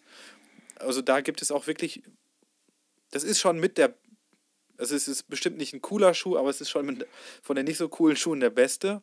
Das ist so Mhm. quasi so eine, ja, so eine robuste Außensohle, aber jetzt nicht in Form von einer richtigen Sohle. Da ist unten so ähm, Isomattenmaterial drin, genau. Cordura-Stoff. Und dann genau. haben wir so einen Überschuh aus so wie so Zeltstoff, irgendwie so, keine Ahnung, mit so ein paar, paar Schnüren, dass man das dann festmachen kann. ja, ja. Und da habe ich wirklich so eine richtig übelst dicke Daunensocke drin. Und ja. nicht, nicht irgendwie einen Kompromiss oder auch nicht das Ursprungsmodell. Ich habe mir die, damals diesen, diesen Schuh von Expert nur gekauft, weil ich nur diesen Außenschuh haben wollte. Diesen Innenschuh, den kann man vergessen, der ist einfach viel zu dünn. Und ja, ähm, ja. Egal was ihr, es gibt da wirklich so von Volondré gibt es sowas. Ich glaube, das gibt es noch von Bergans hat das jetzt auch mal tatsächlich, mhm. äh, um das, was du gesagt hast, rausgebracht. Ja, genau. und, und das sind die richtig dicken. Das ist das dickste vom dicken an Down Booties ja. und genau das ist die richtige Wahl. Dann sitzt der Schuh ja. ordentlich, dann kann man den auch über zwei Wochen mal anziehen. Und, und ich glaube, wir können da beruhigt Werbung für machen, weil es die, soweit ich das erinnere, immer noch nicht online gibt. Äh, weil die nämlich aus recycelten Downjacken hergestellt genau. werden und nur im Flagship Store in, in Oslo, Oslo direkt werden. am Eingang. Genau. Am Eingang. Das ist so ein bisschen wie ja, und dann gibt es also ja. äh, wieder so hier äh, äh, Roberts aus Polen und sowas, da kannst du dann welche, welche herstellen lassen, mhm. auch wahrscheinlich wieder mit extra Downbefüllung und so. Ähm, ja, genau. Gibt es ein paar Anbieter. Ich glaube, früher war von Ayungilak gab es mal welche, ist jetzt e-, Ewigkeiten Raab her, hatte auch mal so ein, sowas. Wieder welche, aber der Down-Schuh von Raab, der Fette, den gibt es, glaube ich, immer noch einfach richtig kacke. Okay. Wirklich, also kein Bashing oder so, aber hat mich ja. nicht überzeugt. Ja. Ähm, wie gesagt, der Sind das die, wo du so eine Art Sandale ja. als Laufsohle dazu kriegst? Völligste okay. Fehlkonstruktion, da wollte ich auch nur den Down Booty haben, gibt es aber besser. Valandré hat sowas, was ist richtig gut. Ähm, was, ähm, der von Expert, dieser Down, Down Booty ist meiner Meinung nach viel zu dünn, aber der Außenschuh ist gut. Ähm, wie gesagt, von Bergans dieses Teil aus mega, also das ist jetzt wirklich blöd zu sagen, dass es mega geil ist, weil, weil die mich ja unterstützen, aber ich habe. Nö, ich sag's ja auch. Ja, also, ich habe den mir auch selbst gekauft ja. da. Und wir haben da drei ja, Paar gekauft, ja. weil es einfach so überzeugend gut ist, robust und richtig dick gefüttert. Ähm, es gab früher mal von Ayungiak einen Kunstfaserüberschuh. Den mhm. haben nämlich die alten Fahrensleute, mit denen ich meine Wintertouren angefangen habe, Martin und Jerome, die hatten ja. den beide und ich habe immer sehr neidisch drauf geguckt, aber den gibt es einfach. Wahrscheinlich gibt es den seit 20 ja. Jahren nicht mehr. Auch nicht mehr gebraucht. Auch nicht mehr gebraucht. Nicht mehr. Ähm, das ist so für mich das Mittel der Wahl. In Norwegen gibt es noch, das nennt sich so Fotposer von Helensport. Ja, genau, auf die wollte ich auch gerade noch zu aber sprechen kommen. Also das ist dann aber wieder der Überschuh. Ja. Und der, der verfolgt ja so ein bisschen anderes Konzept. Ja. Der ist ja ursprünglich mal gedacht, dass du den über deinen Skistiefel rüberziehst, ja. damit du im Tiefschnee noch dein Zelt aufbauen kannst. Ja. Und ich nutze den da tatsächlich zweckentfremdet und habe nicht den Expert-Überschuh, sondern nehme diese Footpose mit einer dicken, zugeschnittenen, ich weiß gar nicht, ich glaube, es ist ein, ja. EVZ Sitzkissen, zwei mhm. Zentimeter dick, die Sohle passend zugeschnitten und äh, dann ziehe ich die über meine Downschuhe und der einzige Vorteil im Vergleich zu den Expert ist halt relativ hoch geschlossen bis zum ja. Knie. Da kommt kein Schnee rein. Nachteil ist, sie sind nicht wasserdicht. Also wenn es nass ist, ja, ist das ist der von, Baumwollmischgewebe, glaube ich. Ist der, also ich habe so ein älteres Modell von Expert, ist auch nicht so richtig wasserdicht. Mhm. Was mich bei der Footpose so ein bisschen nervt, dass du da keine, keine richtigen Riemen dran hast oder so. Dass du, Für die Füße? Ja, dass das nicht so richtig fest Wasser. drin steht. Und es ja, gibt, du kannst am Knöchel und an zwei weiteren Stellen ja. einen Gummi zu, ja, zumachen, genau. aber der Fuß unten. Und das ist der große Nachteil von diesen Überschuhen und von diesen Camp-Schuhen, dass es da nichts gibt, was so einem Halt gibt. Es gibt auch von Western Mountaineering so einen Daunenschuh, der geht bis zum Knie hoch, also wie so eine ja. Gamasche, aber da hat man null Halt drin. Null. Ja, ja. Das ist einfach nur so Down. Also, ist eigentlich eine Socke. Einfach eine Socke, genau. Also ihr könnt es gerne ausprobieren, Ihr könnt euch aber auch einfach diese Faserpelzsocken vom niederländischen Militär für 5 Euro besorgen. Dann darüber diesen in Oslo erhältlichen fetten Down ja. Booty und dann diese Expert, die ist auch im Expert Werkstatt-Shop. Das ist ja diese Second-Hand, zweite Wahlgeschichte ja, manchmal. Ja, und dann habt ihr auf jeden Fall schon mal ein gutes System, was gut funktioniert, meiner Meinung nach. Ja. Ja, genau. Und dann, dann muss man vielleicht die, die eigene Erfahrung machen. Ähm, was ich immer mal wieder gesehen habe, tatsächlich eher, eher noch in Schweden, ist mein Eindruck gerade. Aber da mag ich mich irren. Ähm, da gibt es ja so diese äh, Mucklucks mhm. oder wie auch immer. Wie spricht man das richtig aus? Keine Ahnung, aber ich weiß, was du meinst, so, so Feldschuhe, ne? So, so, genau mit so Bindung und sowas drum. Und die sollen ja angeblich super warm sein. Gibt irgendwie einen amerikanischen Hersteller, Steger, äh, die kannst du, kriegst du hier in Deutschland eigentlich mhm. nicht. Und wenn du die importierst, bist du bei über 350 ja. äh, Euro, die du, die du dafür auf jeden Fall hinzahlen musst für das einfachste Modell. Und dann hast du halt so einen schweren Schuh. Mhm. Oder auch so, so, ich sag mal hier diese Axe-Fellschuhe äh, oder so, die in, in, die in Deutschland eher zu erhältlich so, ja, sind. Ja, ja, ja. Oder so K-Mix, ich weiß nicht was. So eine Dinger oben auf der Pulka drauf liegen. Ja, ich habe auch schon Leute gesehen, die haben so Canadian Boots dabei, so von Karmic Ja, auch. ja, so. sowas meine ich. Die Ja, ja, wiegen so genau. 4 Kilo. Vielleicht Ja. kann man das dann oben noch auf das Arctic Bedding schnallen. Äh, aber macht für, also viel zu schwer, viel zu schwer. Ja. Diese, diese finde ich, macht für mich keinen Sinn. Ich will ja abends nicht noch irgendwie noch irgendwie Polarfüchse jagen gehen oder so oder Genau, Wolfs, ja, Wolfsspuren sichten. Ja. Ähm, von daher, also ihr könnt es gerne ausprobieren, ihr könnt uns auch gerne eure Kombinationen mal schreiben und schicken Ja. zu Ja, wäre ich auch gespannt. funktionierenden, funktionierenden Genau. Down-Schuh-Kombinationen am Abend. Ich war schon mal kurz davor, selber so einen zu entwickeln. Wirklich, es war, Hm, es ist zum Mäusemelken, was man da also ausprobiert, wie viele Varianten es da gibt und wie viele Ja. Möglichkeiten es da gibt. Und das ist das genau dasselbe Thema wie Handschuhe. Also Ja, ich, ich wollte zu den, zu den Daumen, wie auch immer, Füßling-Kombinationen sagen, also für, für mich ist es wichtiger, dass der Fuß sich darin bewegen kann, um warm zu bleiben, Genau. als dass es super fest ja, sitzt. genau. Aber da muss natürlich jeder dann am Ende des Tages die eigene Entscheidung treffen. Genau, und ähm, so viele kleine eingeschränkte Möglichkeiten es gibt bei diesen Down-Fuß-Warm-Geschichten, ist es die größte Büchse der Pandora sind für mich nicht Mützen, sondern Handschuhe. Ja, Und ich habe wirklich auch eine ganze Kiste mit Handschuhen hier. Wirklich, Ja. es ist unglaublich. Weil die meisten Handschuhe sich vielleicht im Laden total cool anfühlen, aber wenn ihr mit feuchten, leicht angeschwitzten, nassen Händen auf Tour mal in das ein oder andere Modell reinfahrt, ähm, gerade bei Ja, oder eben nicht reinfährt ja, dann. Katastrophe. Ja. Ähm, Von daher, um es mal hast du dann überall noch Paare oder kombinierst du manchmal auch so zweimal? ja, ich schneide da die Finger ab und nehme da. Nein, Quatsch. Also es ist. nein, nein, pro Hand Ach natürlich. so, ja, genau. Nee, ich habe, ähm, was sich halt wirklich als bewährt herausstellt, ist äh, für mich bei vielen Möglichkeiten oder bei vielen Temperaturgeschichten ist einfach ein klassischer Wollfäustling, so ein Schlattminger Ja. heißt das, glaube ich, auf. Ja, ja, ja, genau. Ja, Äh, oder geht auch aus Merino-Wolle, gibt es ja auch verschiedene. Genau, und darüber halt Ja. so einen, entweder hat man das schon auch von, von der Herbsttour, so einen wasserdichten Fäustling, so. Ja, Oder halt, es gibt ja diese klassischen Skifäustlinge, so auch so Leder bewährt oder so, darüber. Und damit ist ja ich bin tatsächlich auch eher wieder bei so einem, so einem äh, äh, ja, wasserdichten Mhm. Material. Leder kommt wieder darauf an, äh, aber naja, geht um Feuchtigkeit dann dabei. Genau, aber da hat man dann auf jeden Fall so eine ziemlich warme Kombi, schon fast die wärmste Kombi, die man so Ja. bekommen kann. Gerade in Bewegungen, Fäustlinge sind sowieso immer wärmer als, als Fingerhandschuhe, weil die Finger sich gegenseitig wärmen können. Man Ja. ist da gut beweglich auch drin und im Skistock auch vernünftig drin. Dann habe ich auf jeden Fall, fangen wir mal mit diesen einfachen Sachen an, habe ich immer einen Liner dabei.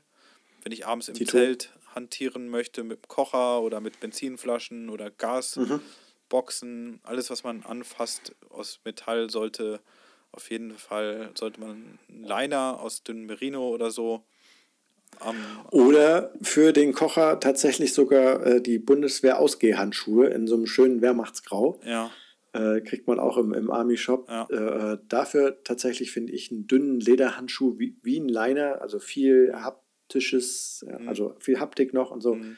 Äh, ähm, gar nicht schlecht. oder ein Arbeitshandschuh. die Es gibt auch Küche oder gummierte so. Arbeitshandschuhe. Ist das gleiche, ja, genau. kann man auch sich mitnehmen.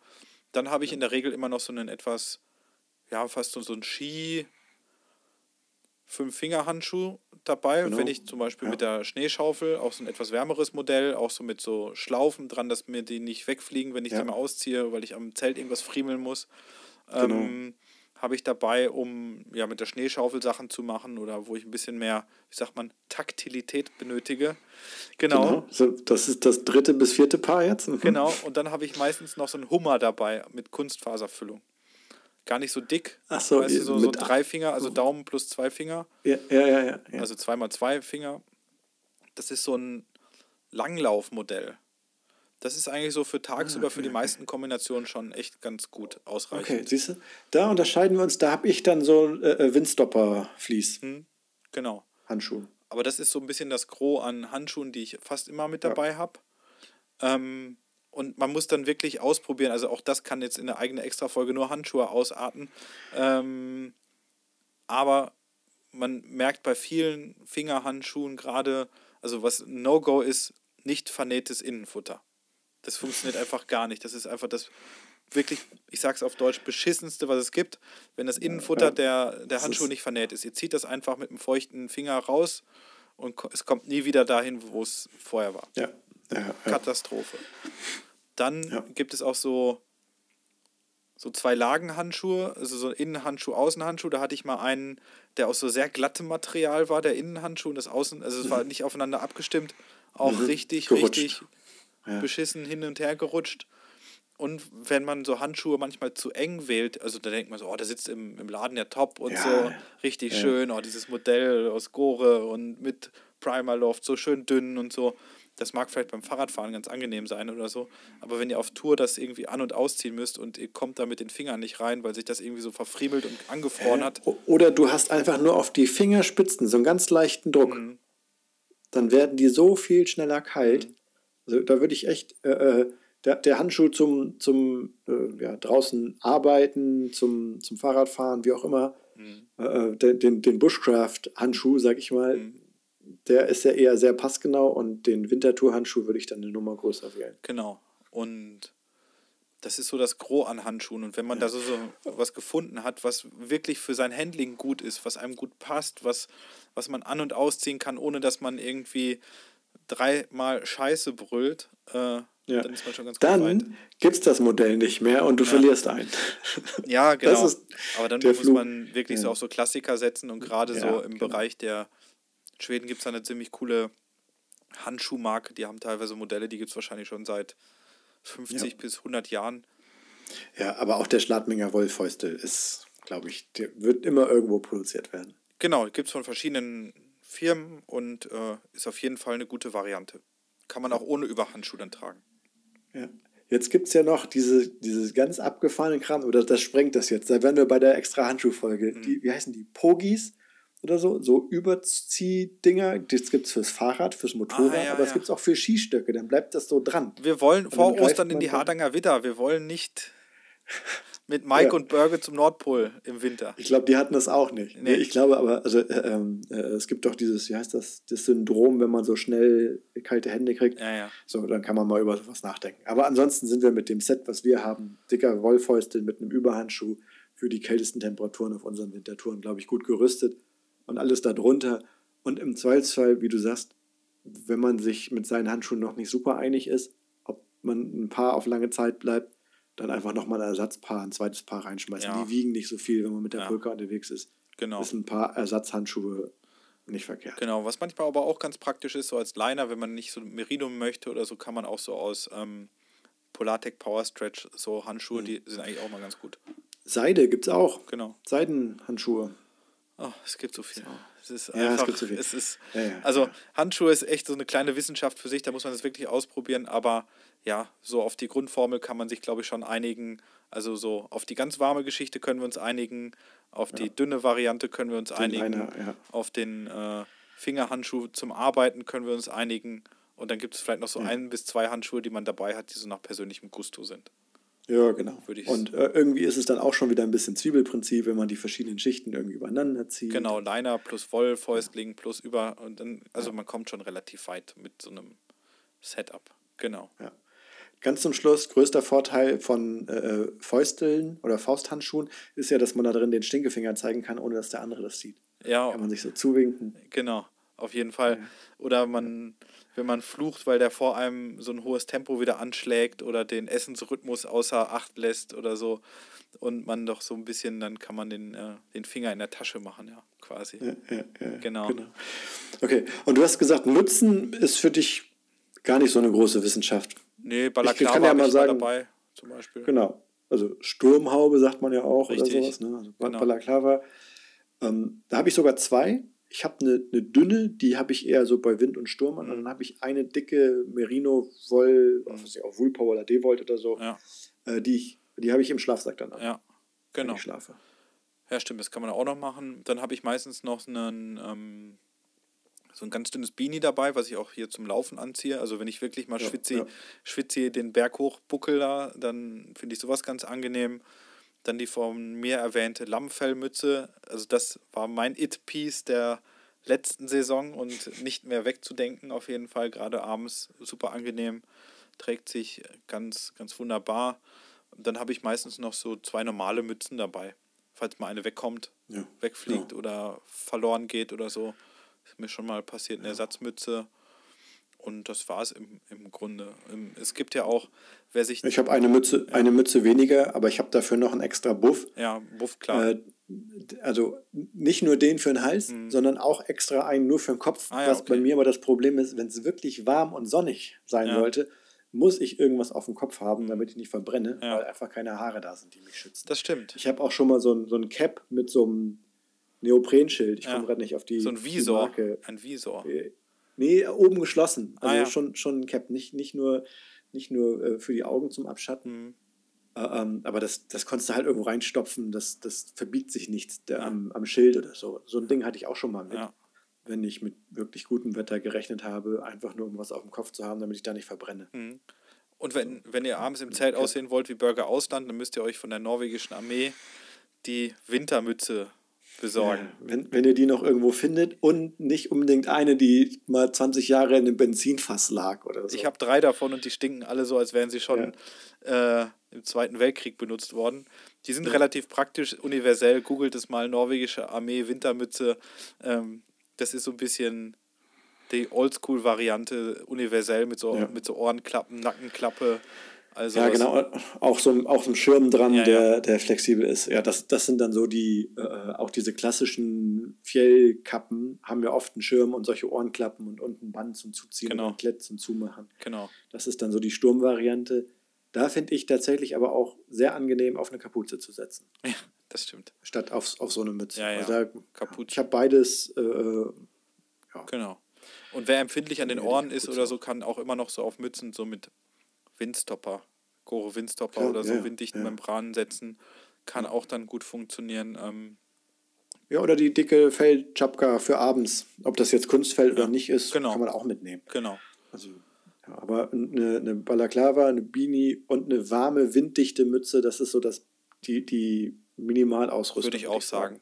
Und es geht schnell mal eine Mütze verloren, irgendwie, dass die aus der Tasche fällt, in der Pause liegen Ja. bleibt, auf der, Mütze, auf der Hütte.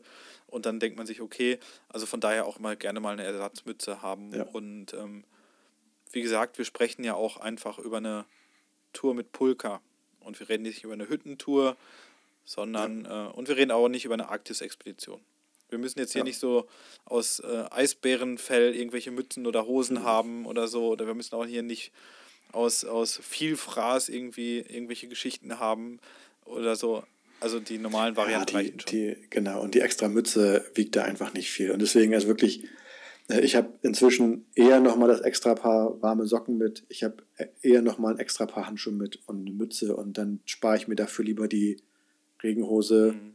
ein oder hab nicht die, die Voll-Down-Hose oder so. Ja, Das ist, äh, aber würde ich eher, also Hände und Kopf würde ich eher Backup mitnehmen als an anderer Stelle. das stimmt. Auch eine zweite Jacke oder eine zweite Tourenhose, so ein Ja. Backup. Das macht dann entweder die Regenhose, wie wir vorhin gesagt Genau. haben, oder man hat eine Regenjacke. Aber wenn ich nur die Hardshell mitnehme, dann ist das auch okay. Brauche ich kein Backup als eine zweite Jacke. Ja. Aber ein Backup für eine Mütze oder Handschuh hätte ich immer mindestens eine Kombination dabei.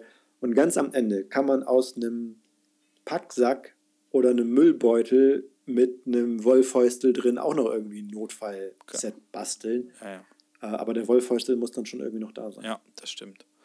Ja, von daher, ich glaube, dass äh, das Thema Bekleidung ist sehr ergiebig, aber ich glaube, wir haben da schon relativ viel abgefrühstückt. Äh, was ist vielleicht zum Abschluss das ungewöhnlichste Kleidungsstück, was du auf Tour immer mit hast? Oder ja, was das Nerdigste oder das, was irgendwie. Nerdigste? Oder das, was aus einem ganz bestimmten, also ja, wie diese norwegische Armeemütze oder so. Hast du sowas?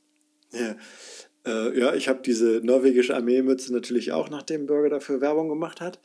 Ähm, aber sie stinkt. Nee, ähm, also ein Lieblingsteil ist auf jeden Fall mein Etherproof Anorak, Mhm. weil ich den aber auch selbst genäht habe. Mhm. Und da ist einfach, ne, da, das, wenn, ich den, wenn ich den jetzt anziehen würde, aus dem Schrank nehmen und ziehe den an, der riecht schon nach Abenteuer. Das Waschen ist was. Besonderes. Waschen hilft nicht, nicht der Geruch. Äh, aber die Netzunterwäsche ist natürlich speziell. Mhm. Und äh, ich habe so eine, ja, so eine klassische Fjellkappe mit Wolle drin und außen auch, äh, so ein Etherproof-Material, die ist mir fast immer zu warm. Mhm. Deswegen ist das, glaube ich, das ist das kleine Stück, was ich am meisten mit hatte auf fast allen Touren, aber am wenigsten benutzt habe. Ja, ist noch ungetragen, ja. ja, ja. Fast, fast, ja, also abends dann mal. Aber auf Tour selbst habe ich die fast noch nie getragen. Ja, cool. Ja, und bei dir? Auf jeden Fall die Daunenhose. Ja. Also, also das sieht einfach verboten aus, wenn man das hier anzieht, aber auf Tour ist es einfach so geil abends. Alle beneiden einen, wenn man einfach so da, da reinstippt und da reinsteigt und das finde ich schon geil. Ja, ja, so. Und natürlich so diese, ähm, ja, diese Fußkombi finde ich auch immer wieder unglaublich cool. So diese ganzen verschiedenen Socken übereinander und dann hat man irgendwann richtig schöne warme Füße. Das sind so Sachen sehr nerdig und finde ich immer wieder cool auch. Okay, ich habe auch noch eine letzte Frage an dich auf welche Farbe würdest du setzen, was so Kleidung angeht? Hättest du da eine Präferenz? Findest du, es gibt eine Fjellfarbe? Die, also die klassische Fjellfarbe, die, die, wo ich immer höre, dass die am besten gesehen wird, ist ja so dieses äh, UN-Blau, dieses, äh, dieses, ja, ja. dieses Blau, weil es das einfach im Fjell nicht gibt als Farbe und sich als Kontrast sehr abhebt. So, ansonsten ist mir das eigentlich echt Wumpe. Ich finde einfach bunt ganz cool. Also ich habe eine gelbe Jacke, ich habe eine blaue Jacke, ich habe eine rote Jacke, äh, bei den Downjacken alles durch die Bank. Ich finde bunt einfach cool. Ja. Nicht okay. schwarz. Also ich möchte jetzt nicht aussehen, als würde ich hier so von irgendwie äh, Tom Cruise irgendwie Mission Impossible oder so, so durchgestylt in schwarz und so. Nee, finde ich Schönes NATO-Weiß. Ja, genau. Die, Winter, die Winterkleidung, die weißen NATO-Ski dazu. Genau. Dann findet dich auf jeden Fall keiner, wenn du mal irgendwo vor Nein, nein, die sollen schon alle also wissen, dass ich da im bin. Im Sommer dann wieder. Genau. Nee, sollen schon alle wissen, dass ich da bin. Ja. Ähm, nö, und die Kombi schwarz-gelb ist sowieso immer unschlagbar. ja, alles klar. Okay, ja, also ich habe tatsächlich dann doch irgendwie immer rote Jacken an. Mhm. Äh, bei den Zelten hattest du mich ja gefragt, habe ich gesagt, bin ich eher beim grünen Zelt mhm. als beim roten Zelt. Bei den Jacken bin ich echt immer bei den roten Jacken gelandet. Aber kann ich rot-schwarz? Was ist denn das? Ich bin ja nicht so into it bei Fußball. Kann man ja, das machen? Du müsstest ja haben dann irgendwie so, obwohl in, die heißen, heißen die nicht Rothosen da in Hannover, wo du herkommst? Die, die, die, ja, die roten, genau, die roten, die halt dann nur nicht mehr rot tragen. Ja, ja genau. Deswegen ist jetzt klar, ich habe rot an wegen, wegen Hannover 96. Genau. Das ist ein schöner Schluss. Da habe ich wieder was gelernt. Genau. Man muss immer was mitnehmen und dafür ist der Podcast ja, ja auch ja. da. Jetzt haben wir schon fast anderthalb Stunden nur über Klamotten gesprochen und äh, haben wahrscheinlich für den einen oder anderen Winternerd wirklich nur an der Oberfläche gekratzt, aber darum geht es ja auch. Wir wollen uns jetzt hier nicht verlieren in ja. allen möglichen Varianten. Wenn das gewünscht ist, können wir gerne nochmal folgen, nur über Booties und, und, und, und Handschuhe. Handschuhe. machen. Aber ich glaube, ja. so ist ein breites Spektrum abgedeckt. Auch werden wir mal, also ich werde auf jeden Fall mal eine beispielhafte Packliste auch verlinken, die mir immer mhm. so als Grundlage dient für alle möglichen Touren. Und auch alle Sachen, die wir hier so als Name-Dropping so wild durch die Gegend geworfen haben, werde ich mal versuchen, in der äh, Folgenbeschreibung alle aufzuführen. Ja. Und dann könnt ihr da mal gucken, euch Tipps äh, absammeln und wer mir das schönste Foto von sich mit der norwegischen Kappe äh, schickt, äh, werde ich auf jeden Fall gerne mit einem Buch honorieren, das ist überhaupt kein Problem. Am besten im Fjell würde ich gerne sehen, wer da so unterwegs ist. Und von daher haben wir das Thema, glaube ich, gut, äh, gut abgerundet. Ähm, apropos abrunden, wenn man jetzt schon diese ganzen Sachen abends im Zelt hat, äh, was kommt als nächstes? Ja, also wir sind mit Ski unterwegs, wir haben unsere Klamotten an, wir haben unseren Schlafsack, unsere Isomatte, wir liegen im Zelt, wie du gerade gesagt hast. Dann ist Küche ich hol, das nächste, ich um die, die großen Themen. Höre schon den Kocher suchen. Den Kocher suchen, den Kocher surren, äh, über den Kocher fluchen vielleicht auch. Ja, der, der Kocher macht auf jeden Fall eine Menge aus, aber ich glaube, Küche gibt ja sogar noch ein bisschen mehr her. Alles klar, dann kochen wir nächstes Mal, würde ich sagen. Dann, ja, guten Appetit, sage ich schon mal. Dann äh, bis zur nächsten Folge und dann äh, kochen und essen wir was Leckeres. Das Beste auf Tour so auf jeden Fall. Ja. Alles klar. Ja. Bis zur nächsten ich Mal. Ich freue mich schon. Mach's gut. Ciao. Ciao. Vielen, vielen Dank fürs Zuhören. Wenn ihr meinen Podcast mögt, empfehlt ihn gerne weiter. Über Gästevorschläge, Themen oder sonstige Rückmeldungen würde ich mich sehr unter simon.simonpartour.de oder über die entsprechenden Social Media Kanäle wie Facebook oder Instagram freuen. Ich lerne bei jedem Mal dazu und möchte mich dabei gern weiterentwickeln. Ich hoffe, ihr begleitet mich auf diesem Weg. Danke an alle meine Gäste, an euch, die ZuhörerInnen und bis zur nächsten Folge.